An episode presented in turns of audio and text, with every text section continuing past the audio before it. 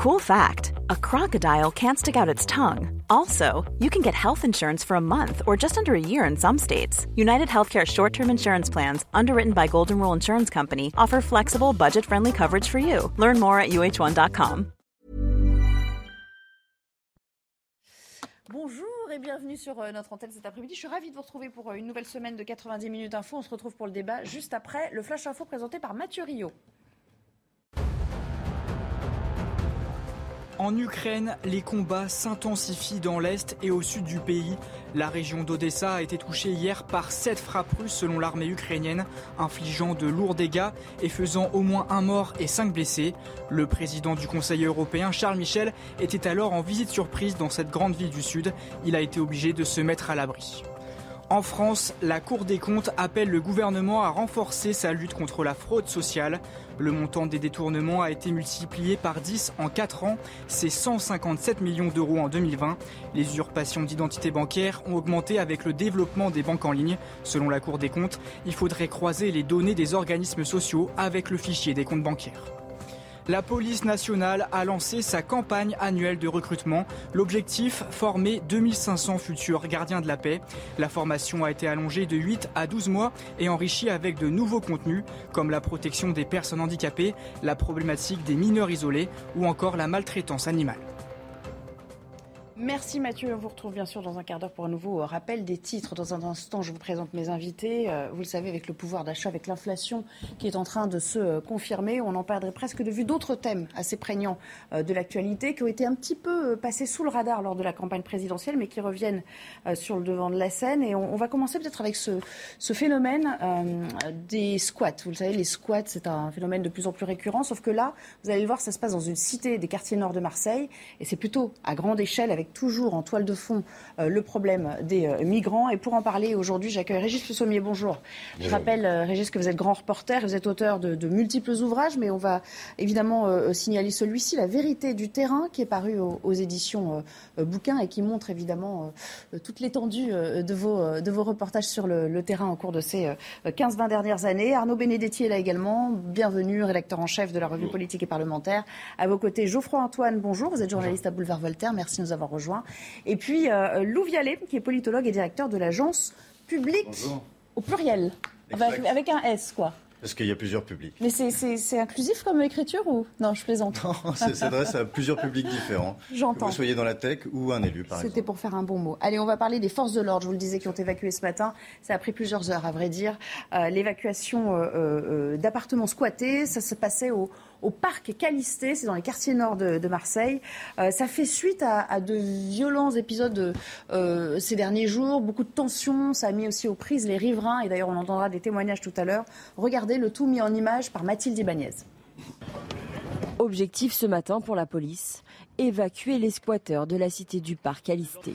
En tout, 36 appartements évacués et 104 personnes, dont des femmes et des enfants, ont été transportées en bus pour être relogées dans deux gymnases. Les services de l'État, les opérateurs sociaux procéderont à l'évaluation de la situation individuelle et familiale des personnes qui auront été, été évacuées.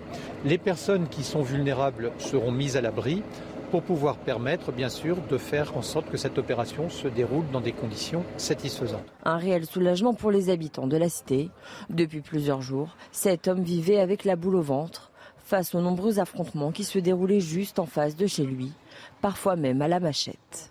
On va plus ou moins souffler, on va plus ou moins apprécier le temps. Là, il y avait des cris, il y avait des affrontements, il y avait un peu de tout.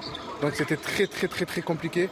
J'ai sécurisé ma maison, j'ai mis des, barrières euh, aux fenêtres, à la porte d'entrée. Dans les prochains jours, d'autres appartements et bâtiments vont aussi faire l'objet d'évacuation. Louviel, je vais commencer avec vous. Ça repose évidemment la question, je le disais, euh, des euh, demandes d'asile, de, de, leur, de la durée de cet examen et surtout de la finalité lorsque la demande est rejetée c'est toujours un peu l'éternel euh, problème, hein, parce que là, il y a quand même un certain nombre de, personnes qui étaient euh, dans, ces, euh, dans ces logements, dont il va falloir, nous dit le préfet, examiner la, situation. Sauf qu'on sait qu'à la fin, lorsque beaucoup de dossiers sont rejetés, refusés, les OQTF ne sont pas respectés. Donc c'est toujours l'éternel problème, c'est le chien qui se mord la queue. Absolument. Derrière ces problèmes de terrain et qui finalement gênent la vie des riverains, mm. gênent aussi la propriété privée, ce qu'il y a, c'est un énorme problème géopolitique finalement. D'un côté, on a 90% des, des, déboutés du droit d'asile eh bien, qui restent sur notre sol.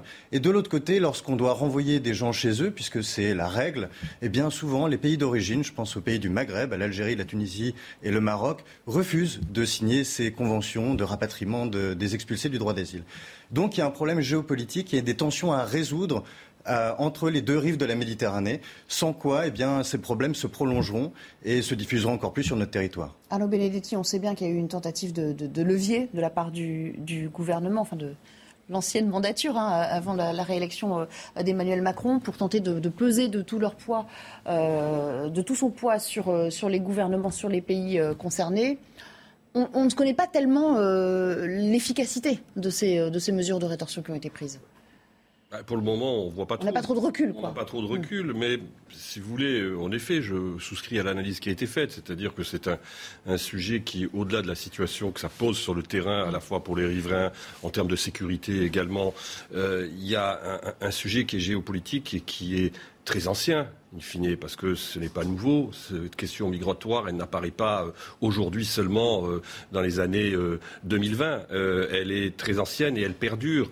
Et ce que ça traduit, ça traduit deux choses. Ça traduit d'abord l'incapacité que les États ont à faire et que l'État a à faire respecter finalement euh, sa propre loi, puisqu'on voit bien que les possibilités aujourd'hui qui existent euh, d'expulser ne sont pas appliquées, parce que vous l'avez très, très, justement dit, les pays euh, qui sont les pays des ressortissants ne veulent pas en effet les accueillir, ce qui quand même pose un problème. Donc il faudrait en l'occurrence qu'on puisse avoir des moyens de pression qui soient des moyens de pression réels sur ces pays. Je constate qu'un certain nombre de candidats parfois ou de pré-candidats, je pense à M. Montebourg notamment, avaient émis un certain nombre d'hypothèses, ils ont créé un tollé euh, dans la vie politique nationale. C'est-à-dire que ceux qui, finalement, proposent des mesures un peu fermes euh, vis-à-vis des pays euh, se font tout de suite, quelque part, stigmatisés comme étant d'odieux, quelque part, d'odieux, d'odieux, politiques, peu, enclins à, mettre en place des politiques humaines dans ce domaine-là. Donc ça, c'est un vrai sujet.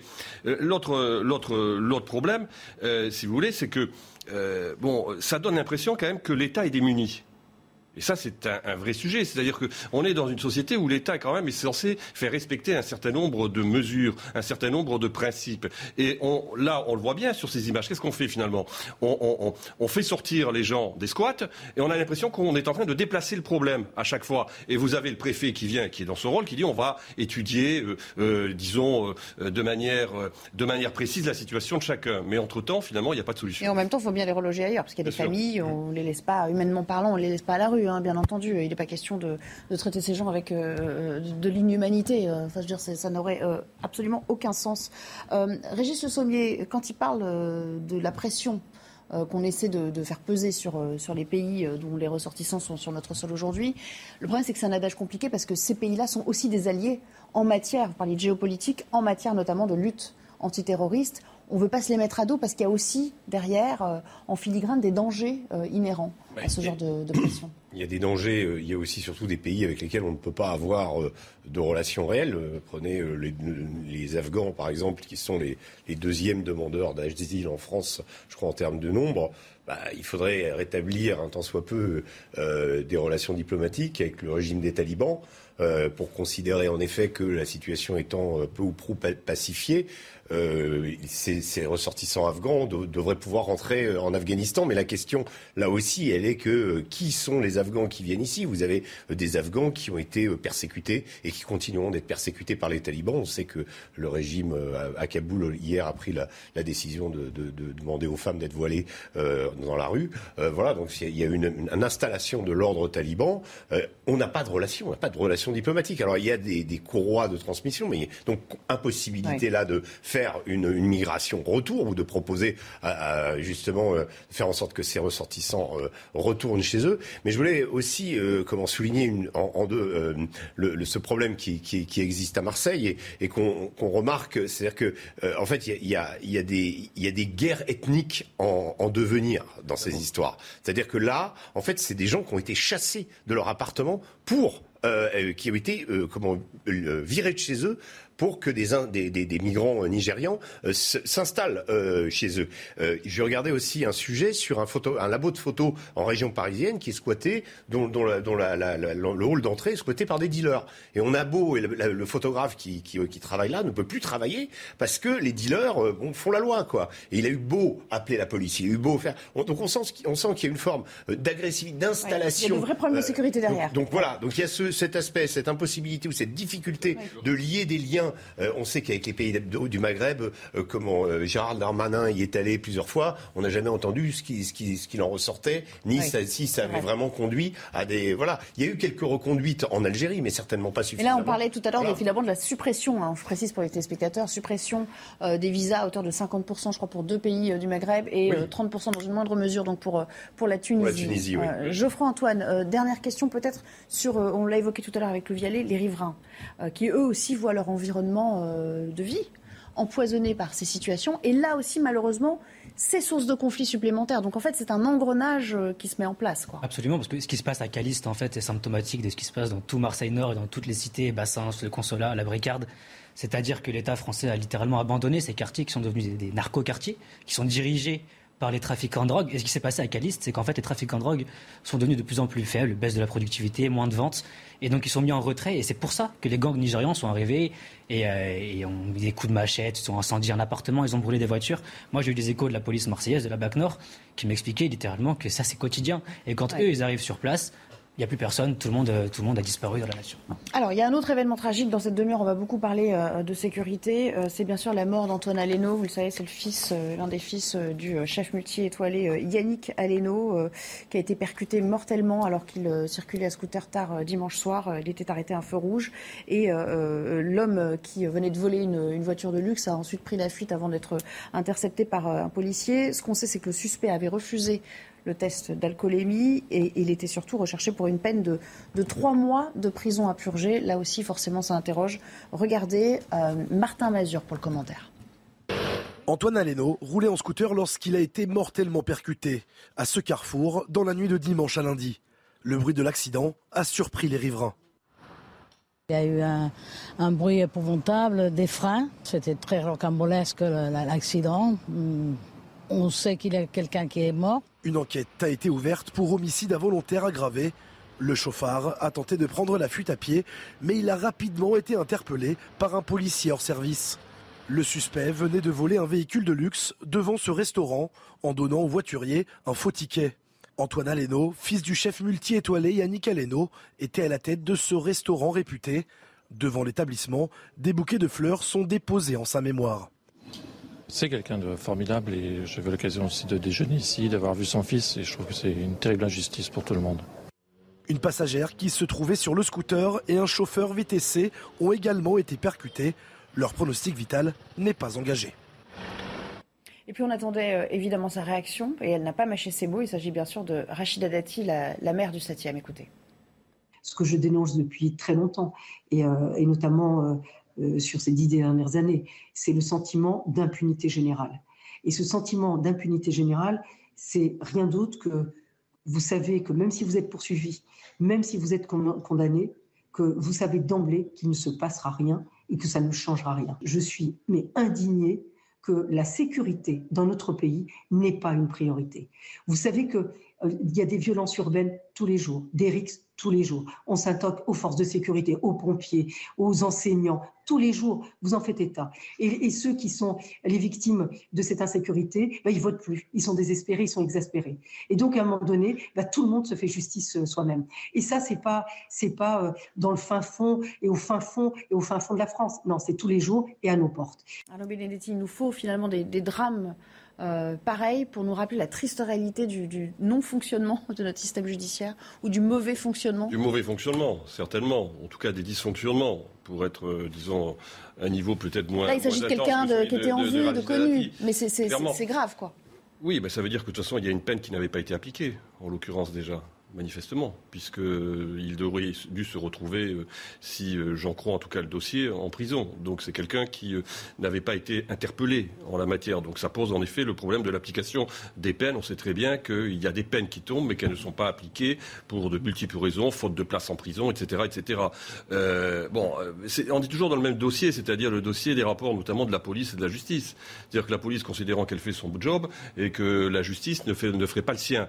c'est un vieux, c'est un vieux, c'est un vieux sujet en la matière. En tout cas, ce qui est très intéressant de voir à travers les, propos de Rachida Dati, c'est que la question de la sécurité, la question la, question régalienne, qui avait été finalement assez absente de cette campagne présidentielle, est en train de réapparaître. La question qu'il faut se poser, c'est de savoir, puisqu'on rentre quand même dans une période électorale, l'élection législative, est-ce que ça va être un des sujets qui va être au cœur de cette campagne législative? Et là, on le voit qu'il y a un certain nombre, en tout cas, de faits qui euh, peuvent, en tout cas, pousser un certain nombre d'hommes politiques et de femmes politiques à s'en saisir dans les jours qui viennent. Alors, pas si sûr, parce que vous savez, l'inflation repart dardard et on n'a pas fini d'en parler. Les prix du carburant qui frôlent maintenant les, les 2 euros le litre. Mais euh, vous êtes d'accord, pour vous, c'est vrai, vrai qu'on n'a pas assez parlé de sécurité pendant cette campagne? Moi, je suis d'accord avec M. Benedetti. En effet, le, sujet revient un peu. Il était sous le tapis pendant cette campagne présidentielle. Et là, il revient. Alors, c'est presque. C'est aussi dommage. On pense aussi à la famille de ce garçon qui a été euh, tué il y a deux blessés graves, hein, quand même. Bien sûr, on, pense aussi à, leurs proches. Mais c'est dommage qu'on en arrive là, c'est-à-dire qu'il faut que la violence atteigne les beaux quartiers pour que finalement euh, les médias ou euh, finalement la parole publique puissent se saisir de ce problème. Alors qu'en réalité, Madame Dati l'a bien dit, il n'y a pas un seul jour en France qui se passe sans qu'il y ait des heurts, des violences, sans que des policiers soient euh, molestés, sans que des pompiers ne puissent pas intervenir sur une scène sans être protégés par des gendarmes, sans que même des gendarmes se fassent poursuivre jusqu'à leur domicile et voir leur compte être réglé par des racailles. il y a en réalité une véritable impunité en fait sur notre territoire national, des racailles. Les sanctions finalement ne font plus peur aux racailles. Les peines, M. Bénédité l'a dit, elles ne sont pas appliquées ou alors elles ne sont pas appliquées jusqu'au bout. Il y a des remises de peine. On sait que lorsqu'on va en prison, on va en sortir assez rapidement finalement et on n'a pas peur de ça. Il faut finalement remettre la peur dans les esprits des racailles, ça c'est important. Et aussi peut-être inventer d'autres types d'outils réglementaires que par exemple les gendarmes. Alors par exemple, je pense le gendarme qui a arrêté le chauffard hier, c'était un, commissaire de police qui n'était pas en service. Euh, ils sont là, ils se battent pour nous. Ou que les gendarmes aient aussi la possibilité d'avoir une légitime défense. Et sans doute a-t-il pris des risques lui aussi pour le faire hein, parce que... Mais bien sûr, il a mis sa vie en danger pour protéger la nôtre. On va s'interrompre euh, deux secondes et je vous ferai réagir tous les deux, euh, bien sûr, euh, Régis Sommier et Geoffroy Antoine, au phénomène des rodéos urbains, parce que là aussi, on est dans une autre forme d'impunité et surtout de, danger que ça occasionne pour, pour les passants. Ce sera juste après le flash de Mathieu Une centaine d'opposants au compteur Linky déboutés par la justice le tribunal de Mâcon a jugé irrecevables les demandes de 104 personnes qui réclamaient le droit au refus de cet appareil. Elles ont été condamnées à verser 5 000 euros au distributeur d'électricité Endis pour le remboursement des frais de justice. En Ukraine, près des deux tiers des habitants de Kiev qui avaient fui la ville sont revenus. C'est ce qu'a indiqué cet après-midi le maire Vitaly Klitschko. La capitale ukrainienne s'était vidée de la majorité de sa population au début de l'invasion russe, lorsque l'armée de Moscou tentait de s'emparer de la ville. C'est une conséquence inattendue de la guerre en Ukraine en France. Des mères portes ukrainiennes engagées auprès de couples français ont fui leur pays en guerre pour accoucher dans l'Hexagone et ce malgré l'interdiction de la GPA en France. L'association Juriste pour l'enfance a déposé plainte contre X pour incitation à l'abandon d'enfants après notamment une naissance dans la région lyonnaise. Retour au débat, je vous le disais il y a un instant, à Épinay sous Sénard, ça se trouve euh, en Essonne. On a assisté ces derniers jours au, retour, si on peut dire, de ce qu'on appelle les, rodéos euh, sauvages, des nuisances quotidiennes qui sont insupportables, il faut le dire, et qui se déroulent évidemment parfois tard le soir. Reda Emravik pour le sujet. Depuis quelques jours, le balai des motocross est incessant à Épinay sous Sénard, aux grandes dames de certains habitants qui témoignent sous couvert d'anonymat. Il y a le problème de, la sécurité, c'est surtout pour eux. Le fait de, voir, de rouler sur une moto, peut-être sans assurance, Dieu seul sait, et en plus, qui plus est, sans casse, donc euh, c'est un danger pour eux. Le maire de la ville fait face au désarroi de ses concitoyens. On est en, contact avec les habitants en permanence qui se plaignent à juste titre euh, de ces actes qui sont euh, dangereux, qui sont dangereux pour les motards et qui sont dangereux aussi pour les habitants, parce que le jour où il y aura un accident et qu'il y a un gamin, une gamine euh, ou une dame ou un papa qui sera renversé par une moto, euh, ce sera un drame euh, terrible et absolu pour tout le monde. La municipalité dénonce un manque de moyens policiers pour lutter contre ces rodéos et propose des solutions alternatives. Moi, ce que je prône, ça vaut ce que ça vaut, c'est tester les drones. Alors, quel intérêt les drones? C'est Vous les faites voler, c'est discret, les motos elles sortent, vous les suivez avec le drone, et lorsqu'il y en a une qui tombe en panne ou qui cale, et eh bien à ce moment-là, les forces de police municipales ou nationales peuvent intervenir pour confisquer le, le véhicule. Le maire ainsi que le président du département ont envoyé des courriers pour réclamer plus d'effectifs sur place. Courrier laissé pour l'instant sans réponse. Régis Le Sommier, je vais vous sonder sur la question des, drones. A priori, vous disiez ça a été refusé, mais de toute façon, ce que la, la mesure paraît pas un peu aléatoire Parce que cet homme, il nous le dit, il dit euh, euh, si le véhicule tombe en panne, euh, s'il s'arrête, enfin, il y a beaucoup de composantes et de facteurs à réunir quand même. Il y avait eu un exemple où ça avait été suggéré, c'était la ville de Lyon, parce que en particulier le centre-ville, où il y avait ce, gang, comment déguisé en Dalton, là, qui s'appelait justement les Dalton, qui eux échappaient à la police, mais ils se faufilaient dans les petites, dans les petites ruelles autour de la place Bellecour et c'était assez facile pour eux. Et avec effectivement une surveillance de drone, on aurait pu les, les chasser, savoir où ils allaient déboucher, etc. Et peut-être améliorer euh, le potentiel d'arrestation. Parce que ce qui est très dangereux, euh, avec évidemment, on, souligne, mais on, le dit pas, ils sont pas tous d'excellents euh, motards. Et parfois, c'est les gens, quoi, sur le passage. se faire mal à eux et puis surtout de faire mal. et ce qu'ils faisaient précisément dans le centre-ville de Lyon, ça s'est un petit peu calmé. Il faut quand même. On les a les images de Dalton. Où voilà, donc vous avez carrément sur. Ils frôlent les passants. Hein, ils frôlent les passants. Euh, voilà, en toute impunité, avec l'idée de, faire une vidéo qu'ils vont mettre euh, ensuite sur les réseaux sociaux. Mais bon, pour vous, les drones, potentiellement, ça pourrait marcher. Quoi. Et, potentiellement, c'est-à-dire que je pense que face à ça, euh, c'est toujours la, même question. Le, ces, ces, ces, images-là, elles datent d'il y a six mois. Moi, j'ai l'impression que le discours qu'on a sur le, comment les bisbilles police-justice, vous preniez il y a un an, on avait le même discours. donc, ça n'est pas en fait, effectivement, ça n'a pas été prioritaire prioritairement mis en avant dans la dernière ligne de la campagne, puisque on était marqué sur le pouvoir d'achat, mais il y a eu quand même des périodes où euh, tous les jours il se produisait quelque chose, tous les jours il y avait euh, une altercation, une émeute, quelque chose, des policiers blessés, etc. Et que ce degré de violence ou d'impunité dans lesquels un certain nombre euh, d'individus se croient en France aujourd'hui, bah, finalement les choses ne bougent pas. Une, les élections passent et puis les problèmes rejaillissent parce qu'il faut bien qu'ils rejaillissent parce qu'ils ne sont pas résolus. Geoffroy-Antoine, certains candidats ont effectivement un peu plus mis en exergue ces problèmes problématiques euh, que d'autres. Euh, vous, vous mettez un petit billet sur le fait, comme, euh, comme Arnaud Benedetti vient de le dire, que, que ça réapparaisse, que ça figure à nouveau peut-être dans la campagne pour les législatives là pour le coup. Bah, je l'espère en tout cas, c'est un sujet qui est quand même majeur et puis il, il, implique aussi le sujet de la police, je pense, de donner plus d'autorité, de, de, pouvoir à la police. On sait qu'en Angleterre, la solution qu'ils ont trouvée pour mettre fin au rodéo et au vol par scooter, c'est d'autoriser les policiers à percuter l'arrière des motos ou des scooters à vitesse réduite. C'est une mesure qui peut paraître excessive, mais elle a montré son, efficacité. En deux ans, euh, ils ont réduit 35% les rodéos sauvages et les vols, euh, les vols par scooter. Donc je pense que c'est une mesure. C'est-à-dire, on arrive, on, percute. le euh, scooter par l'arrière. Le, le, mec qui est sur le compteur, il tombe, il tombe par terre. Et là, on peut l'interpeller sans mettre nécessairement sa vie en danger parce que c'est à vitesse réduite. Ça marche très bien en Angleterre, ça marche aussi aux États-Unis. Je pense que ça pourrait fonctionner en France. Qu'est-ce que vous en pensez de la mesure? Enfin, à vitesse réduite, euh, quand on essaie de fuir la police, généralement, on va pas très doucement. Hein, pour être franc avec vous, je, ne connais pas cette technique-là. Et il ne faut pas que le remède. faut pas que le remède soit pire que le mal, a priori. Ce qui est certain, c'est qu'il faut qu'il y ait des sanctions évidemment exemplaires, mais surtout, il faut qu'elles soient suivies d'un effet public. Vous vous souvenez, on a parlé des Dalton il y a une minute, mais il se trouve que sur une chaîne qui est à côté, euh, on a M. Cyril Hanouna qui avait invité ces Dalton en plateau et qui avait contribué à leur starisation.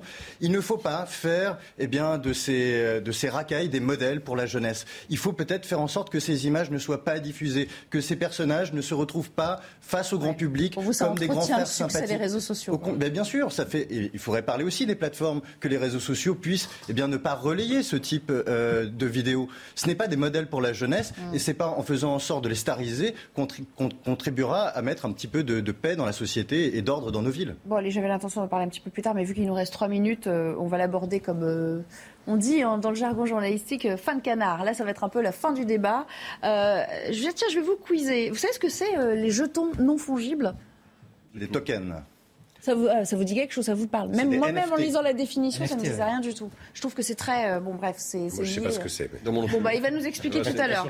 Bon, le wokisme, le wokisme, ça vous connaissez? Oui, ça, il n'y a pas de problème. L'aloumi. Alors, ça, c'est un. L'aloumi. Ah, c'est un fromage, non? Bravo. Et un fromage, euh, je crois que c'est un fromage turc, ou en tout cas. Oui, quelque chose comme ça. Un fromage oriental. Oui. Et eh ben, ça fait partie des mots qui ont été intronisés dans l'édition 2023, donc qui apparaître l'année prochaine, du dictionnaire Larousse. Mais ce ne sont pas les seuls. Alors, ce qui est intéressant, c'est qu'il y a évidemment aussi le crypto-art, euh, Covid long, passe vaccinal, vaccinodrome, tous ces mots qui sont entrés dans notre euh, quotidien. Euh, c'est un signe des temps. C'est bien que la langue évolue. Bon, ça a toujours été le cas mais c'est bien tout dictionnaire, euh, tout lexique a intégré des mots nouveaux qui correspondent à des réalités sociales et à des réalités euh, politiques, des réalités culturelles. Donc ça, j'allais dire que c'est un phénomène tout à fait, tout à fait, j'allais dire classique et qui, à mon sens, n'est pas nouveau. Alors ensuite, moi, vous voyez, je découvre un certain nombre d'acronymes ou de mots que je ne connaissais pas. Covid long, si quand même, hein, ça m'avait pas échappé. le wokisme non plus. oui, mais alors ça, ça cache aussi quand même, malgré tout, des combats politiques aussi d'une certaine manière. Le wokisme, ce n'est pas quelque chose qui est neutre politiquement. C'est-à-dire qu'en fait, un, combat, euh, euh, une, accession, je veux dire, à, la sémantique, et lorsqu'elle est reconnue dans un dictionnaire, ça lui donne une légitimité aussi politique supplémentaire. Donc c'est une forme de validation? Ah, D'une certaine façon, oui, c'est une, forme, c'est une forme, c'est une forme de validation. C'est qu'on considère que c'est finalement quelque chose qui fait partie du débat public. Et de fait, ça fait partie du débat, du débat public. En fait, le, dictionnaire, n'est qu'un, j'allais dire, n'est qu'un sismographe. Il ne fait qu'enregistrer, j'allais dire, des mouvements qui sont beaucoup plus profonds. Mais ce qu'il nous dit, c'est que ça banalise le terme un peu, en fait. Ça banalise le terme, certes. Ça en fait parler aussi. On s'interroge sur notre époque et sur ce qu'elle, ce qu'elle véhicule, en fait, finalement euh, non, ce qui est très intéressant, c'est qu'en français, ça, ça, revêt, de par la langue française qui est extrêmement rétive à la création de nouveaux mots. Euh, prenez l'anglais, par exemple, il y a des néologismes tout le temps qui sont fabriqués en anglais. Et il n'y a pas besoin d'une interrogation par un, comment, des sages pour savoir si on met ça dans la langue ou pas. La langue l'utilise et les crée. En France, en français, c'est beaucoup plus difficile, donc il y a un côté un peu institutionnel. Quels seront les nouveaux mots? Parce que c'est plus difficile, parce que le français est un peu plus hermétique à ça. Voilà. Voilà qui est un bon résumé. On n'a plus beaucoup de temps. Je, je voulais vraiment réagir. On, peut en parler après si vous voulez.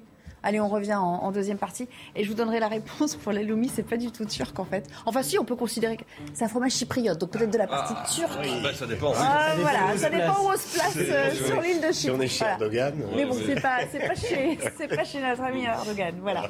À tout à l'heure, on va s'interrompre quelques minutes et puis on reviendra notamment pour le journal. Et chypriote, voilà. Vous parlerez de, toutes ces traditions fromagères tout à l'heure. Euh, on s'interrompt quelques secondes et puis on parlera aussi de la situation en Ukraine. Là aussi, c'est du sérieux puisque le Pentagone parle de camp de filtration. On verra ce que ce terme revêt à propos euh, d'Ukrainiens qui seraient conduits euh, en Russie de force. À tout à l'heure. Bonjour et bienvenue si vous nous rejoignez euh, à l'instant. Il est pratiquement 16h. On va donc faire un point sur euh, l'actualité avant de reprendre le débat, à commencer par cette vigilance qui a été euh, renforcée et mise en place autour de différents lieux fréquentés par la communauté juive, car l'État islamique appelle à conduire des attaques en Occident et vise particulièrement cette communauté. Dans un tweet, d'ailleurs, vous le voyez apparaître à l'écran, Gérald Darmanin a mentionné ou a demandé à la police nationale et à la gendarmerie d'assurer immédiatement la sécurité de tous les lieux précités. Dans l'actualité également, trois personnes jugées euh, par comparution, en comparution euh, immédiate au tribunal de Tarascon dans l'affaire des gendarmes en, civil agressés à Port-Saint-Louis. Elles étaient soupçonnées d'avoir poursuivi et agressé ces trois militaires dans la nuit de vendredi à, samedi dernier. Reconnues coupables entre-temps et condamnées à, 15 et 12 mois de prison, dont 6 avec sursis et aménagement euh, du ferme sous forme de détention à domicile. C'est leur para qui a suivi les audiences pour nous. Le soir des faits, les gendarmes n'étaient pas en service, mais ils ont été reconnus alors qu'ils étaient en boîte de nuit. Reconnus notamment parce que l'un d'entre eux, fin avril, avait participé à un contrôle. Un contrôle durant lequel l'un des prévenus s'est vu retirer son permis de conduire. Ce matin, dans le box des accusés, ils étaient trois. Trois suspectés d'avoir poursuivi depuis la boîte de nuit en question jusqu'au domicile les gendarmes, de leur avoir fait plusieurs appels de phare, une queue de poisson, d'avoir provoqué une altercation, une altercation lors de laquelle il y a eu des d'échanges d'insultes, des coups. Et cette phrase aurait été entendue, je cite, Tiens, ça c'est pour mon permis. Il y a eu ensuite une seconde altercation, cette fois dans l'enceinte de la résidence où sont logés les militaires. Les trois hommes dans le box des accusés ont un casier judiciaire vierge. Ils ont nié euh, la violence, ils ont nié euh, vouloir agresser des gendarmes. Ils ont même précisé qu'ils ne savaient pas qu'il s'agissait de gendarmes. Ils ont souligné vouloir s'être défendus. Une version que le procureur a balayée. Pour elle, le déroulé des faits prouve bien qu'il s'agissait d'une expédition punitive pour se venger après la suspension du permis de conduire. Une heure de suspension plus tard, la présidente a condamné les trois hommes. Elle les a reconnus coupables et ils sont condamnés à 15 et 12 mois de prison, dont 6 avec sursis. La partie ferme, quant à elle, sera effectuée sous forme de détention à domicile. À retenir aussi le gouvernement qui euh, met en place des mesures afin d'accélérer les délais de fabrication des passeports et des cartes d'identité. C'est un vrai plan d'urgence, si l'on en croit Marlène Schiappa, que je vous propose d'écouter. Si vous voulez, il y a deux, euh, euh, deux, délais. Il y a le premier délai qui est relatif à la responsabilité des communes, puisque c'est le rendez-vous qu'on prend en mairie. Et donc là, l'État n'a pas la main. Nous, on est dans, dans la solidarité et la coopération. C'est pour ça qu'on débloque de l'argent pour aider les mairies à recruter des contractuels, mais ça ne dépend pas des services de l'État. C'est vraiment à chaque mairie, pour les mairies qui sont embolisées, euh, de s'organiser pour ouvrir des créneaux. Moi, je la trouve sympa. Ils étaient en baisse depuis euh, un mois en raison de la remise à la pompe, et on va évidemment en parler tout à l'heure euh, avec nos invités. Ce sont évidemment les prix des carburants qui repartent à la hausse. Vous le voyez, on frôle d'ailleurs les, les 2 euros le litre en raison, principalement évidemment de, la guerre en Ukraine. Euh, mais cette tendance elle a été accentuée aussi euh, récemment par le projet d'embargo européen sur le pétrole russe. On vous a posé la question, tiens, à vous qui fréquentez euh, les stations-service sur les prochaines semaines et comment vous allez les vivre. Je pense qu'il y aura un moment où, quoi qu'il arrive, on va s'en passer de la voiture vu le prix qu'on paye, ben, on préfère manger que mettre de l'essence. Plus restreint en région parisienne, en plus qu'il y a moyen de prendre les transports. Donc, euh... prend un peu plus les transports. La voiture, c'est vraiment quand il y a des grandes courses, des trucs vraiment urgents, entre guillemets, que je l'utilise. Sinon, bon, j'essaie d'utiliser ça le moins possible. Ah non, pas du tout, je peux pas me permettre. Mais je prends ma voiture et j'achète l'essence quand il le faut. J'ai pas le choix. La météo, mais si on est très heureux du temps généralement qu'il fait depuis euh, plusieurs jours maintenant, ça s'accompagne évidemment, c'est le revers de la médaille d'un phénomène euh, toujours désagréable, c'est cette sécheresse qui est en train de s'installer, y compris dans des régions qui avaient jusqu'ici été euh, relativement épargnées. Ainsi, il y a 15 départements, pas moins, qui sont placés en, alerte sécheresse en ce moment. On pense à la Charente-Maritime, à l'Ain ou encore aux Bouches-du-Rhône. D'ailleurs, des mesures de restriction d'eau sont en vigueur dans certains départements comme les Deux-Sèvres à compter d'aujourd'hui. Et puis on s'éloigne un petit peu. Au Royaume-Uni, c'est une première depuis près de 60 ans. La reine Elisabeth II ne prononcera pas le traditionnel discours du trône au Parlement britannique aujourd'hui en raison de ses difficultés à se déplacer. Je vous rappelle qu'elle a fêté il y a quelques jours ses euh, 96 ans. Elle est euh, remplacée dans l'exercice par euh, le prince Charles, euh, signe évidemment du transfert progressif de pouvoir à son fils aîné. Je vous rappelle qu'il la représente déjà à l'étranger depuis déjà euh, quelques années. Elle ne peut plus trop prendre l'avion, Elisabeth II. Explication sur euh, cette petite bombe quand même, ça avait fait l'effet d'une bombe dans les médias britanniques euh, ces dernières heures. Sarah Menaille, notre correspondante à Londres. C'est le palais de Buckingham qui avait annoncé la nouvelle hier soir. La reine Elisabeth II a donc manqué aujourd'hui la traditionnelle ouverture du Parlement. Et c'est son fils aîné, le premier héritier au trône, le prince Charles, qui a remplacé Elisabeth II lors de cette cérémonie. Le Prince Speech a remplacé le traditionnel Queen's Speech. Alors certains aujourd'hui y voient un passage de témoin, une passation progressive de pouvoir. C'est ce qu'évoque par exemple le journal Le Times. C'est un événement historique puisqu'au cours de son règne long de 70 ans maintenant, Elisabeth II n'avait manqué l'ouverture du Parlement qu'à deux reprises. La dernière fois il y a 59 ans alors qu'elle était enceinte. Alors pour justifier cette absence aujourd'hui, le palais de Buckingham a évoqué les problèmes de mobilité de la souveraine, une souveraine affaiblie qui a déjà manqué plusieurs événements publics cette année. Alors évidemment ici on s'inquiète de plus en plus de l'état de santé de la reine. Cette absence remarquée aujourd'hui ne fait évidemment que relancer les spéculations sur l'état de santé d'Elisabeth II, qui a fêté ses 96 ans fin avril et dont le Royaume-Uni s'apprête à célébrer au mois de juin son jubilé de platine. Ouais. Retour dans 90 minutes info pour euh, le débat. Je suis toujours en compagnie de Régis Le Sommier, Arnaud Benedetti, Lou Vialet et Geoffroy Antoine. On parlait euh, juste avant la pause, euh, avant le JT aussi, de l'entrée de nouveaux mots dans le dictionnaire. Alors évidemment, rien de neuf sous le soleil. Hein, vous le rappeliez, Arnaud, c'est une, une tradition. Sauf que là, il y a des mots, effectivement, qui provoquent un petit peu plus de, de commentaires. On a évoqué le cas du euh, wokisme. Euh, Geoffroy Antoine, vous le soulignez qu'il y a un autre mot qui a été féminisé. Hein, euh, c'est auteur qui est devenu autrice. Ce- ce- vous avez un commentaire à faire là-dessus Ça vous choque ou quoi? Bah, ça me choque pas, mais ça m'étonne parce qu'en en 2019, en février, en février 2019, l'Académie française avait légiféré là-dessus. Ils avaient dit qu'on resterait sur auteur avec un E. Auteur, E. Et donc, euh, ça reste une décision assez politique quand même de la part du Larousse de vouloir mettre autrice.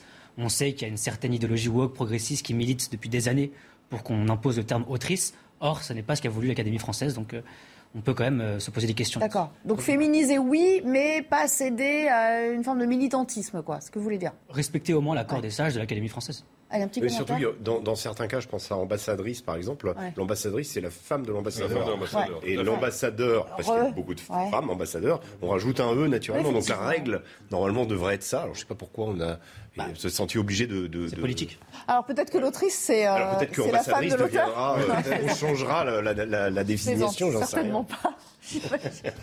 C'est bien que ça vous fasse rire. Moi-même, je me fais rire, ça arrive parfois, vous savez. Lou Vialet, petit commentaire sur euh, le, le cru euh, 2023. Il y a CryptoArt, je le rappelle. Euh, on a parlé de Covid long. Bon, ça, c'est pas très choquant euh, en soi. euh, Enfin, J'ai vu qu'il y avait grossophobie aussi qui était dans, Ah, la dans notre, grossophobie, effectivement. cru. Toutes les phobies. ça, fait quelques années quand même qu'on qu'on en Oui, parle. et en fait, il y a- pour le coup, il y a, j'ai envie de dire, il y a à boire et à manger avec cette notion-là. Ouais. Parce qu'effectivement, il y a des personnes qui, qui sont gros, soit de naissance, parce qu'ils ont un patrimoine génétique qui fait en sorte qu'ils deviennent obèses, soit d'autres personnes qui ont des moyens limités, qui mangent de la malbouffe, qui deviennent obèses. Donc la grossophobie, ne pas se moquer des gros, ça semble normal. En revanche, déresponsabiliser les gros et faire de l'obésité presque un modèle presque de société, comme avec, euh, vous vous souvenez peut-être, euh, cette chanteuse qui n'a jamais fait de hit, Iseut qu'on avait vu sur les rues de Paris euh, en, en majesté d'une certaine manière, qui elle en fait décomplexe l'idée d'être euh, gros, d'être euh, euh, obèse, mais qui en fait un modèle presque de société. Alors que lorsqu'on est gros, le but du jeu, enfin c'est pas un jeu, mais c'est une maladie, c'est de s'en guérir, c'est d'essayer de faire en sorte bah, d'aller mieux. C'est un problème de santé. Et donc je pense qu'il ne faut pas déresponsabiliser avec ce genre de termes. Voilà, grossophobie, il faut vraiment l'usage et le sens de ce mot sont euh, à cadrer, puisqu'il ne faut pas que ça devienne un modèle, comme euh, Madame Iseut euh, l'est peut-être devenue à un moment donné dans la société française. On l'a présenté comme un modèle. Eh bien non, ce n'est Là, pas vous un trouvez modèle. tous les avis. Il y a ceux qui diront aussi qu'il ne faut pas stigmatiser les gens en raison de leur Ouais. apparence, parce que peut-être euh, ils Non, ont du bien mal à entendu. lutter contre. Mais en faire un euh, cheval de bataille et se victimiser pour exister à travers ça me semble pas intéressant. Au contraire, il faut dire que, eh bien, il faut soigner puis, ces gens-là. Est-ce qu'il y a une discrimination? Enfin, il y a sans doute des discriminations qui existent euh, vis-à-vis des, des personnes euh, euh, euh, comment, euh, qui ont des, surcharges pondérales. Mais en, en revanche, dans, dans l'iconographie, on a, ça- on a quand même beaucoup évolué. Il y a des mannequins aujourd'hui, il y a des marques qui ont pris des mannequins qui sont euh, de toutes les formes. On n'est plus dans le mannequin filiforme. Ça se voit de plus en Euh, plus. Hein. oui, Euh, dans voilà. La Donc, aussi, façon, peut- les sites en ligne, quand vous achetez en considérer ligne, que cette les mannequins discrimination, sont plus les 36 représentation, euh, les modèles, on peut considérer que cette discrimination recule et dans le même temps, euh, on se sent obligé d'écrire Ouais. un mot pour euh, en fait cadrer tout ça. Mais bon. Bon, je, je, je résiste pas à revenir à le, le- le NFT. Oui. Vous savez, le, Ouais. les, les jetons euh, non fongibles, NFT en, en anglais.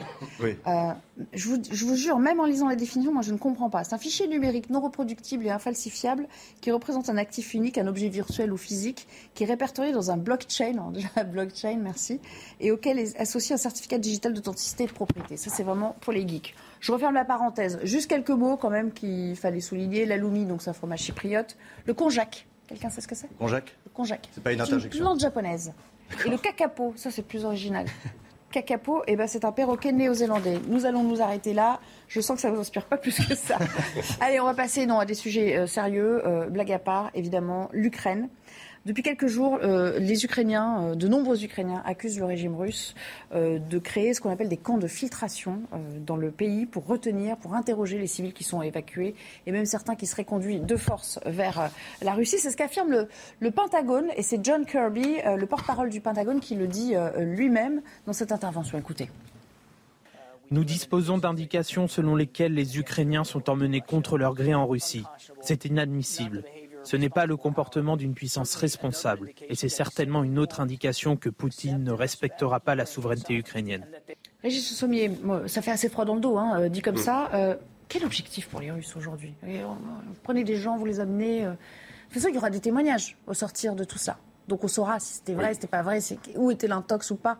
Oui, enfin, j'espère qu'on ira au bout et qu'on saura, parce que les Russes, euh, on quand on s'en réfère à leur histoire, euh, à chaque intervention ou presque, moi je pense en particulier de Budapest en 1956, où le lot de Budapest, euh, au-delà des 20 000 morts que cette insurrection a pu créer, le, comment écrasé par les chars russes, il y a eu prélèvement de travailleurs hongrois qui ont été emmenés de force pour travailler dans les usines en, Union soviétique à l'époque.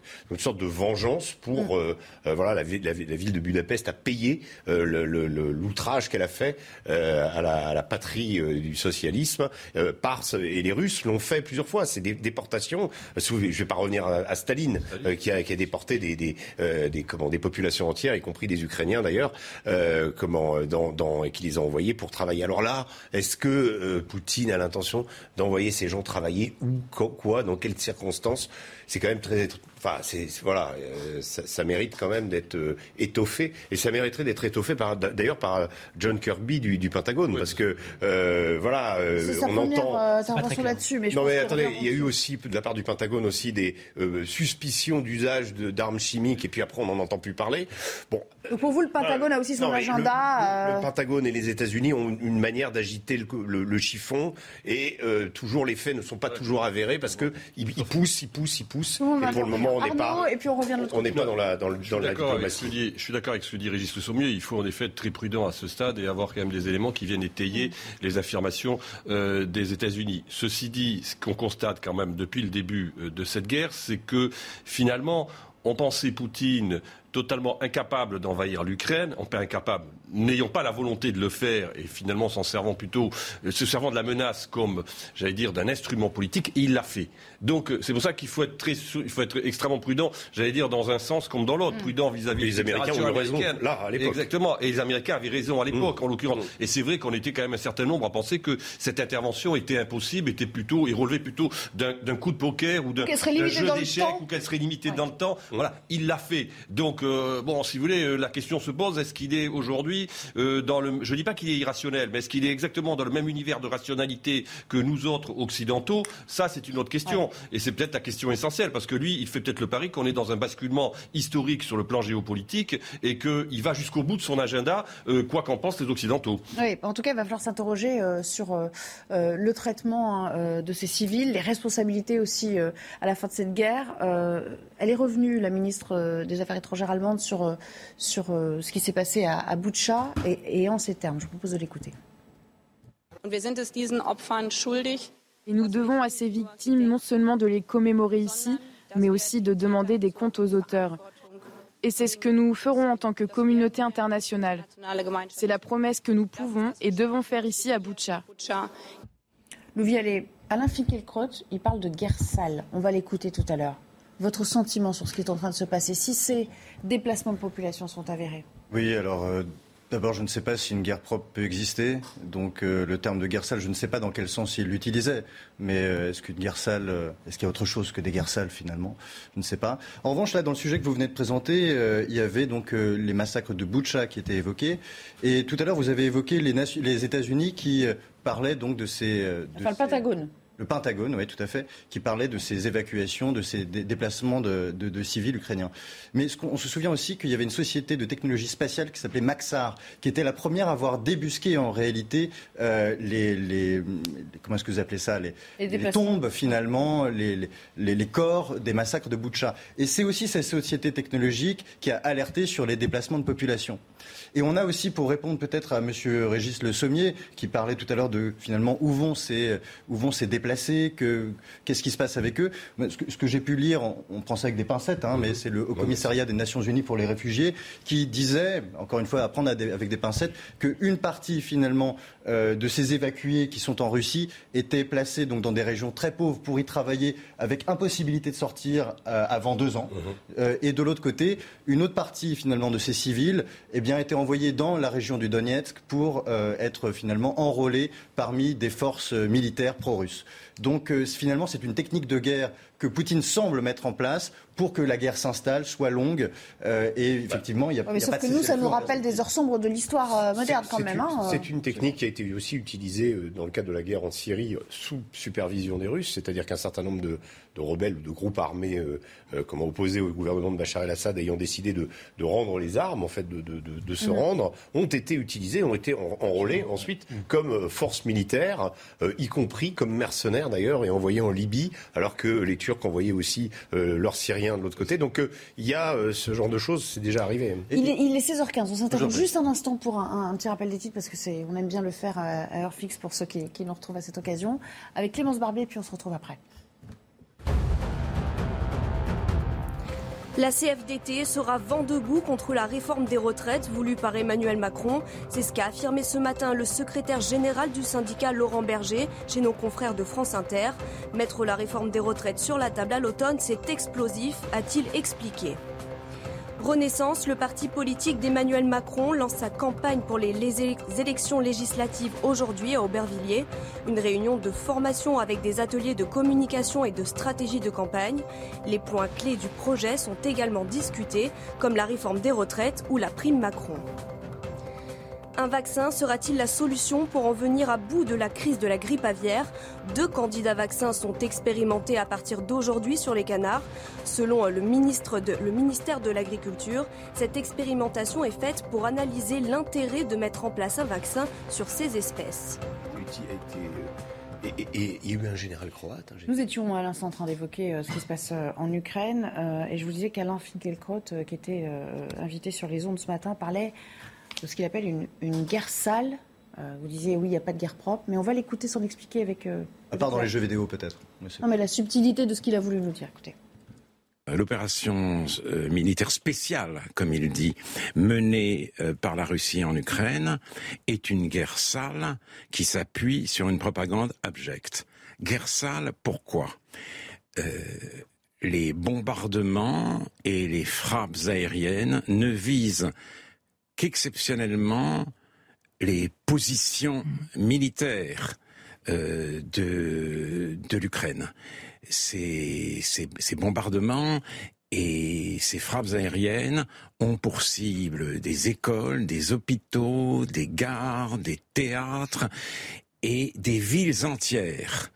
Ce qu'il nous dit, euh, Geoffroy Antoine, c'est qu'il n'y a pas d'objectif militaire, mais une forme de tuerie organisée, en quelque sorte. J'ai le sentiment que M. Finkelkraut euh, suit la guerre en Ukraine d'assez loin. Parce que euh, c'est faux. On sait qu'aujourd'hui, les, militaires russes frappent évidemment des positions militaires ukrainiennes. Ils frappent les blindés ukrainiens, ils frappent les, communications ukrainiennes, les armes antiaériennes ukrainiennes. Alors, il se peut qu'évidemment, il y ait des victimes civiles, comme ça a toujours été dans les, dans les guerres de bombardement, et c'est évidemment déplorable. Maintenant, dire que les armées de Vladimir Poutine ne visent que les civils ukrainiens, je pense qu'il faut avoir un petit peu plus de nuances. Alors à Odessa, on a parlé quand même euh, ces dernières heures de centres commerciaux qui étaient visés. À moins que des militaires aussi peut-être s'y retranchent, parce que les militaires, ils vont aussi euh, partout. Hein, pour, que les populations civiles soient, euh, soient touchées, je veux dire, c'est une réalité. C'est parce qu'il Manifestement, quand même, et c'est inacceptable. Sauf qu'il faut aussi que les Occidentaux soient en mesure parfois de faire leur propre introspection et leur propre autocritique. Parce que moi, je voulais souvenir quand même qu'on a bombardé Belgrade. Hein, et personne n'a dit, euh, j'ai pas entendu M. Finkielkraut à l'époque, euh, dire qu'il s'agissait d'une guerre sale en la matière. Trois mois de bombardement. Bon, euh, bon les, les, les, Serbes à Belgrade, ce sont les populations civiles qui ont subi les conséquences de l'intervention de l'OTAN. Quand les Américains ont attaqué l'Irak, des populations civiles, à ma connaissance, ont été touchées.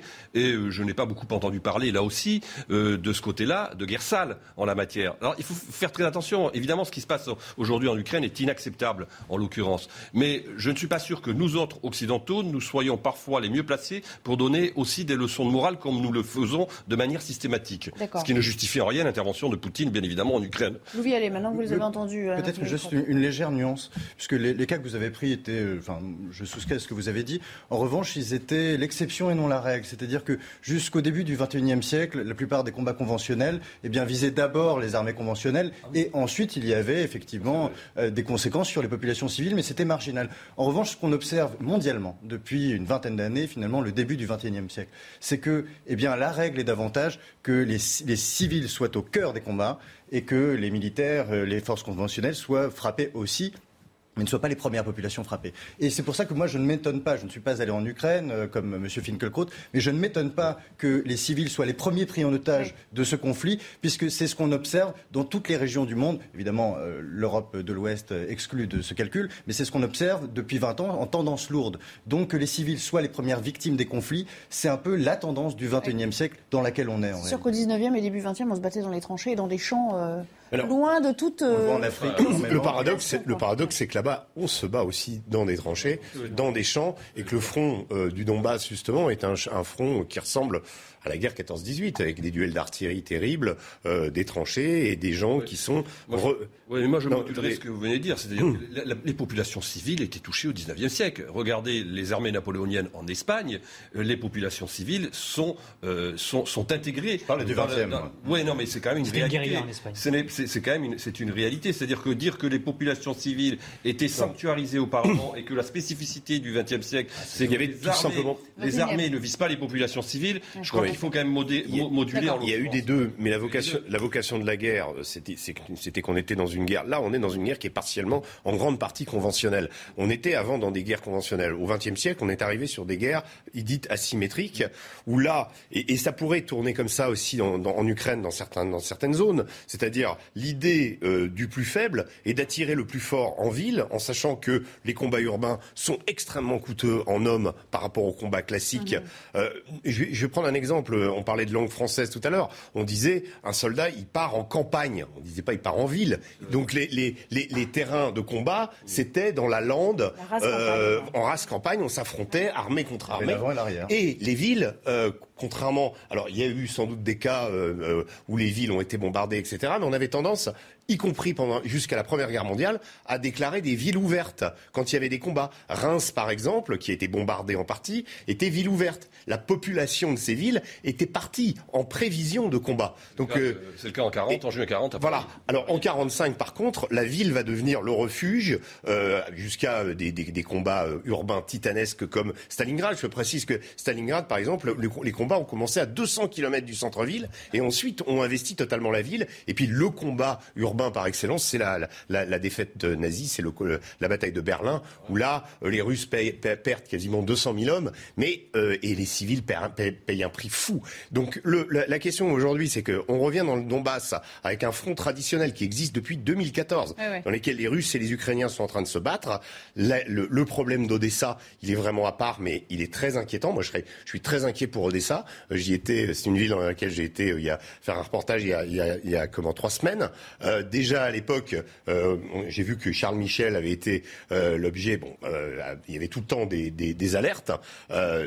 Odessa est une ville qui est en état de siège, qui est en état d'effervescence, et qui se trouve précisément entre la zone de la Transnistrie, qui est pro-russe, et hein. la zone de Kherson, et qui, qui, est un petit peu le dernier noyau qui permettrait à Poutine de contrôler toute la façade maritime de l'Ukraine. Et c'est à mon avis, en partie son objectif. Donc aujourd'hui, euh, ce qui est en train de se passer à Odessa est vraiment très inquiétant. c'est parce qu'il y a beaucoup de populations civiles encore qui sont sur place et qui n'ont pas. Et puis surtout que c'est une ville incroyable. Enfin, je veux dire d'un point de vue symbolique.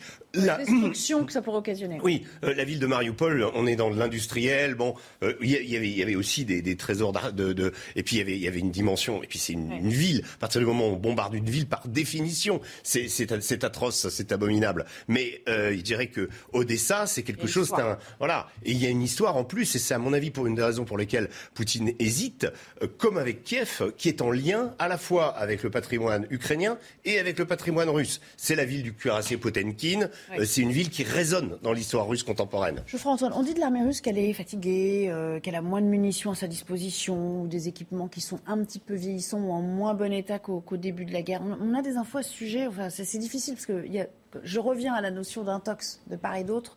C'est compliqué de faire de démêler le, vrai du faux dans ce genre de, conflit, quoique avec tous les moyens qu'on a à notre disposition aujourd'hui. Quoi. Le Kremlin communique assez peu sur les pertes euh, militaires russes. Donc on a plutôt les informations de Kiev qui font état, je crois, chaque semaine des blindés, des pertes blindées, des pertes humaines chez les Russes. Il semblerait qu'elles soient énormes du point de vue ukrainien. Maintenant, c'est sûr qu'ils gonflent les chiffres. Hein. On ne peut pas réellement se fier à ces chiffres. Maintenant, c'est évident que l'armée russe euh, a subi beaucoup plus de pertes que ce à quoi elle s'attendait. C'est certain, je pense qu'ils s'attendaient à, ce que les populations locales rejoignent massivement le camp russe.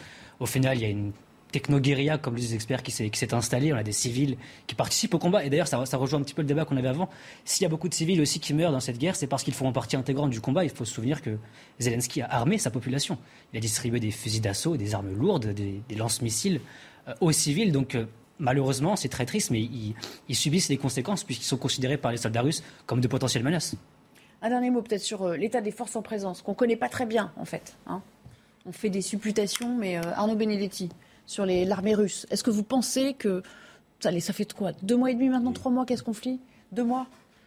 Est-ce que vous pensez que le moral des, troupes russes peut être entamé à ce point aujourd'hui? Non, mais la vraie question aujourd'hui pour euh, Poutine, c'est de savoir si d'abord son opinion publique le soutient.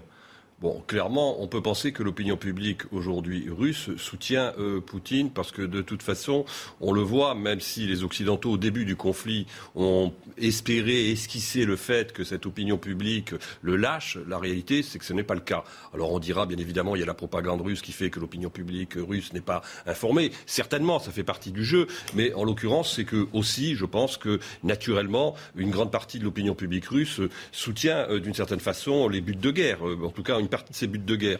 Ça, c'est un premier point. Le deuxième point, c'est autre chose. C'est est-ce que sa technostructure va le soutenir jusqu'au bout? Ça, c'est un vrai sujet. Quand on regarde l'histoire de la Russie, il y a quelque chose de très intéressant. Chaque fois qu'ils ont eu une défaite militaire, le pouvoir politique est tombé. Ça a été le cas en 1905 où les Russes sont battus par les Japonais. Alors le tsar ne tombe pas, mais le Premier ministre de l'époque tombe. Ça a été le cas avec Nikita Khrouchtchev euh, au début des années 60 avec euh, la crise des missiles euh, de Cuba, qui est considéré comme un échec politico-militaire par, le, par, le, par, le, par le, bureau politique du Parti communiste et Khrouchtchev tombe. Là, aujourd'hui, qu'on le veuille ou non... il n'est pas question d'échec quand même. Il n'est pas question d'échec, mais la réalité, c'est quand même que ça va beaucoup plus lentement que finalement il l'avait envisagé. Et ça a été très bien dit, c'est-à-dire qu'il se heurte quand même à une double résistance, la résistance des Ukrainiens et la résistance aussi des Occidentaux, à laquelle ils n'imaginaient pas qu'elles sont aussi fortes. Si je peux rajouter deux, mots, si vous, avez posé la question de l'état de santé de l'armée russe, mm. il faut voir quand même que, euh, contrairement à ce qu'on peut imaginer, et quand on écoute les déclarations, parfois on a l'impression que l'armée russe est entièrement euh, euh, comment, impliquée en Ukraine, en réalité il y a un pourcentage d'environ 15% de l'armée russe qui est là.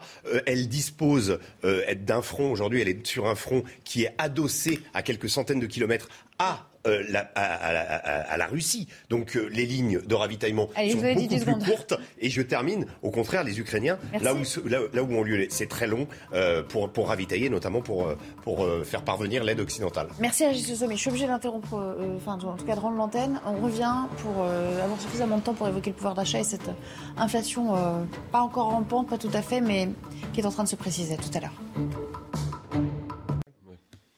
De retour pour évoquer euh, bah, une situation des plus difficiles pour les Français, c'est le retour de l'inflation. Hein. Le pouvoir d'achat, ça a été euh, le thème de la dernière campagne. Ça le sera euh, sans doute encore de manière assez importante dans la campagne législative qui s'ouvre en ce moment. Écoutez ce que disait le, patron des antennes. Ah pardon, j'ai oublié le rappel des titres. On y va et puis je reviens à mon débat.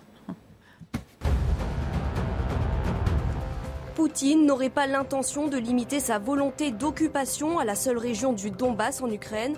La Moldavie serait aussi menacée selon la chef du renseignement américain. Selon elle, le président russe va probablement imposer la loi martiale dans son pays pour soutenir l'effort de guerre. En revanche, Vladimir Poutine ne ferait usage de l'arme nucléaire qu'en cas de menace existentielle, a précisé Avril N au Congrès. En Ukraine, les combats s'intensifient dans le sud et l'est du pays. Des missiles ont aussi visé la région d'Odessa. L'armée ukrainienne décompte sept frappes et déplore un mort et cinq blessés.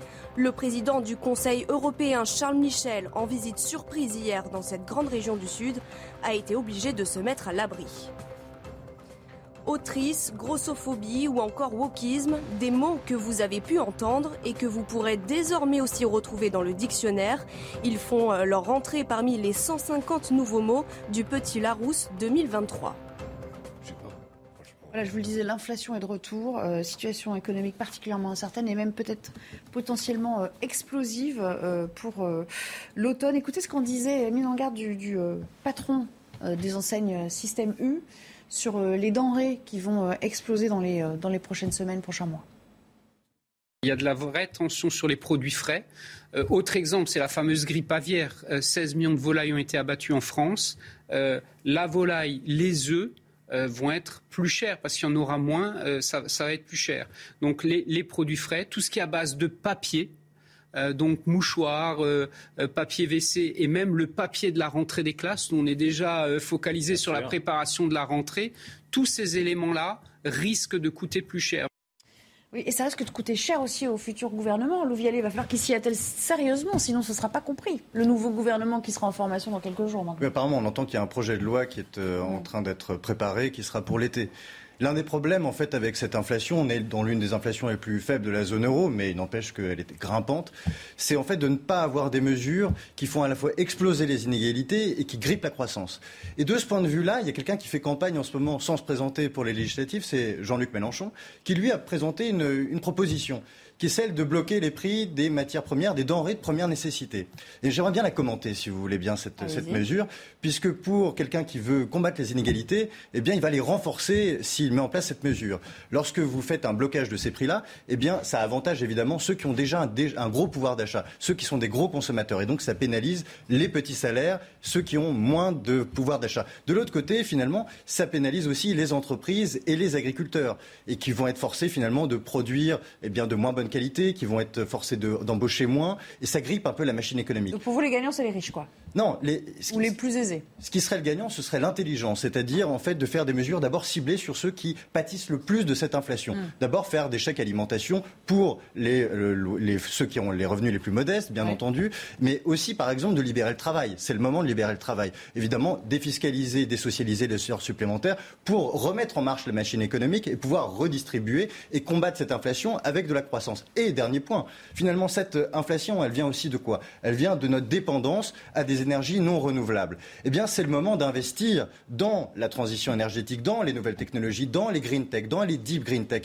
pour, eh bien, dans le futur, ne plus dépendre de ce gaz et de ce pétrole et d'avoir sur place les industries qui nous permettent de faire cette transition énergétique et d'avoir ce qu'on appelle une déflation. Donc, il faut de la croissance, libérer le travail et n'écoutez surtout pas Jean-Luc Mélenchon. D'accord. Enfin, pour l'instant, c'est pas lui qui est aux affaires. Hein. Oui, mais c'est lui qu'on entend le plus.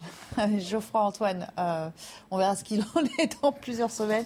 Geoffroy Antoine, un mot sur, euh, l'échec d'aide. Ça, ça, aide, mais ça ne règle pas tout. L'État-providence, il peut aller jusqu'où dans ces affaires d'inflation? Bah, le, chèque, le chèque, le problème des chèques, c'est qu'on n'a pas la certitude qu'il soit utilisé effectivement pour un but alimentaire. On se rappelle tous des chèques de rentrée scolaire, vous savez, pour acheter des fournitures scolaires ils sont rarement utilisés pour acheter des fournitures scolaires. Euh, on se rappelle les images des gens qui vont acheter des écrans plats, des consoles, etc. Ah, parce on peut mettre des contraintes supplémentaires. Il n'y a aucune surveillance, il faut mettre des contraintes et de la surveillance.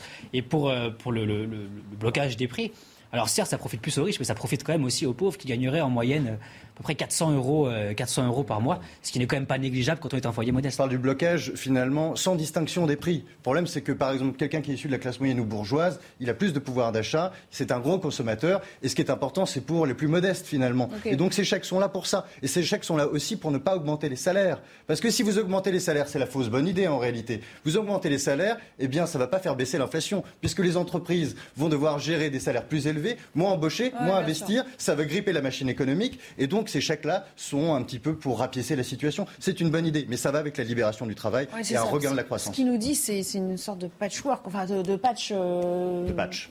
Oui, de patch, euh, de pansement. Euh, je cherchais le mot pansement ponctuel, mais effectivement, c'est pas pérenne comme solution. Mais il y a d'autres. mais la, question, sur la question, de la, la question de la, de la croissance, c'est absolument essentiel. Le problème, c'est que ce que l'on note, c'est qu'aujourd'hui, les prévisions sont beaucoup plus sombres qu'elles ne l'étaient au moment ou avant les élections. Ça, c'est sûr. Ça, c'est clair. C'est-à-dire qu'aujourd'hui, on est en train de se rendre compte qu'on va vraisemblablement rentrer dans une tendance plutôt récessionniste. Donc, vous allez avoir la récession, vous allez avoir l'inflation, et d'ailleurs, je vois, j'entends un certain nombre de prévisionnistes, il faut faire attention, parce que les prévisionnistes en économie se trompent quand même très souvent. Il y aurait une petite histoire à faire quand même des prévisions économiques qui serait très intéressante, je pense, sur les 40 ou les 50 dernières années. Mais peu importe, en l'occurrence, en l'occurrence, ce qui est, ce qui est la, la réalité, c'est que vous avez des prévisionnistes qui disent qu'on va arriver euh, à une inflation peut-être à 9 voire 10% ce qui est quand même un, vrai sujet qui nous ramènerait qui nous ramènerait l'Allemagne est à 7,1 oui ce qui, ce qui nous ramènerait dans une tendance inflationniste qui, est, qui était celle des années 70 il faut s'en souvenir. Et le troisième point dont personne ne parle et personne n'en a parlé durant cette campagne électorale je le note et d'ailleurs les Français ne veulent pas en entendre parler mais c'est la question de la dette Parce que vous savez très bien que les tendances inflationnistes. C'était un des, un, des un des, échanges entre Marine Le Pen et, Emmanuel Macron pendant le débat. Oui, mais la, la, part du Covid, de la dette et. Euh... Oui, bien sûr. Mais enfin bon, clairement, ça n'a pas été le sujet. On est d'accord, ça n'a pas été. On est d'accord, ça n'a pas été le sujet essentiel quand même de la campagne présidentielle. En l'occurrence, vous savez très bien que si les taux directeurs sont relevés et il y a le ah risque de la, du,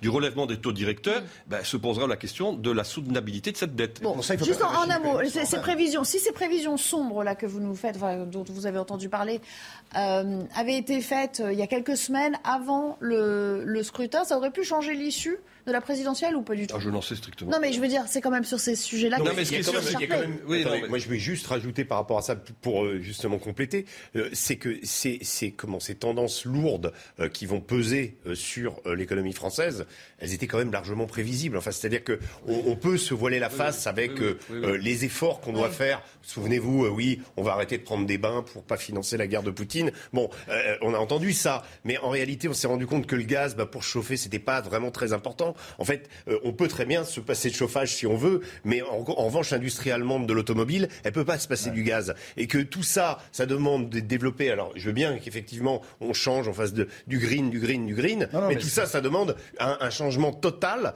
de nos infrastructures. Et on sait qu'on va dépendre du pétrole encore pendant deux ans, même si on décide de faire un embargo. Donc tout ce qu'on est en train de décider, finalement, ne vont in fine qu'aggraver une situation qui était préexistante dans laquelle l'élection s'est jouée autour du pouvoir d'achat et qu'on est déjà dans une situation de crise. pas vous avoir fait venir. Faut aussi, vous en nous promettre Il faut aussi, faut aussi essayer en, économie. Euh, effectivement, les projections ne sont pas toujours sûres, mais il faut aussi essayer d'être positif, d'avoir confiance. Là, vous parliez de green, etc. Il faut savoir que la technologie est déflationniste par essence. Et donc, ça, c'est important de miser sur les nouvelles technologies. On parle de réindustrialisation, mais l'industrialisation d'aujourd'hui, c'est pas l'industrialisation à la papa des années 60, c'est pas l'industrialisation lourde, c'est justement l'industrialisation décentralisée. C'est ce qu'on appelle les green tech. Je suis désolé, il n'y a que des néologismes anglais. ce que je veux dire, c'est que ça ne se décrète pas. Non, mais là aujourd'hui, on est dans une situation où une guerre est arrivée. On demande des sanctions et il faut tout changer. Ah, et ça, ça va avoir un coût. Et ça, c'est nos économies, nos sociétés et in fine, nos peuples qui vont le prendre. L'embargo ne risquerait pas d'avoir lieu, je pense, puisque les pays européens ne sont pas tous d'accord. Et c'est une décision qui devrait se prendre à l'unanimité, à moins qu'il y ait une réforme. je pense que Ursula von der Leyen a l'intention vraiment d'y de, d'y arriver et Emmanuel Macron de l'aider Elle a dit qu'elle passerait, euh, elle passera sans consulter, en force sans consulter. Oui, il paraît compliqué de l'unanimité. On se demande finalement. Très bien. Bon, alors malheureusement, on va devoir s'arrêter là, mais on se quittera juste sur cette citation. Enfin, c'est Laurent Berger qui disait là euh, rentrée sociale sera explosive. Au vu de ce que vous m'annoncez les uns et les autres, euh, on a peu de mal. Ceci dit, on le dit de toutes les rentrées sociales. Non, mais en 2017, c'était Jean-Luc Mélenchon pour lui, donner un peu de crédit, qui avait parlé de troisième tour électoral. Il y a eu les gilets jaunes, quoi. Effectivement. Mais là, on verra ce que, quelle sauce on est mangé au sortir de l'été. Merci à tous les quatre de nous avoir euh, rejoints aujourd'hui. On espère avoir de meilleures nouvelles à vous donner demain, quoique j'en doute un petit peu pour l'instant, mais on va essayer. Bonne soirée, bon après-midi déjà sur les antennes de CNews. Dans un instant, c'est Laurence Ferrari que vous retrouverez pour le début de Punchline. À bientôt. L'Union européenne accuse la Russie d'avoir paralysé des satellites pour préparer l'invasion de l'Ukraine. Une heure avant euh, l'offensive, la Russie aurait mené une cyberattaque contre un réseau de satellites, causant des perturbations importantes dans les communications en Ukraine. C'est la première fois que l'Union européenne accuse ouvertement le pouvoir russe d'avoir mené une cyberattaque. C'est le chef de la diplomatie européenne, Joseph Borrell, qui a précisé. Le ministre de l'Intérieur, Gérald Darmanin, appelle les autorités à protéger davantage les lieux d'intérêt de la communauté juive. Un dispositif de sécurisation permanente des sites doit être mis en place, a insisté le ministre. Une vigilance renforcée à la suite de menaces du groupe État islamique qui appelle ses membres à, conduire des attaques en Occident, profitant du contexte de la guerre en Ukraine. En près de 60 ans, c'est la première fois que la reine Elisabeth II manque le discours du trône au Royaume-Uni. La reine, absente en raison de ses problèmes de mobilité, a été remplacée par le prince Charles aujourd'hui à la cérémonie au Parlement britannique, un signe du transfert progressif de ses tâches à son fils aîné, qui la représente déjà à l'étranger depuis plusieurs années.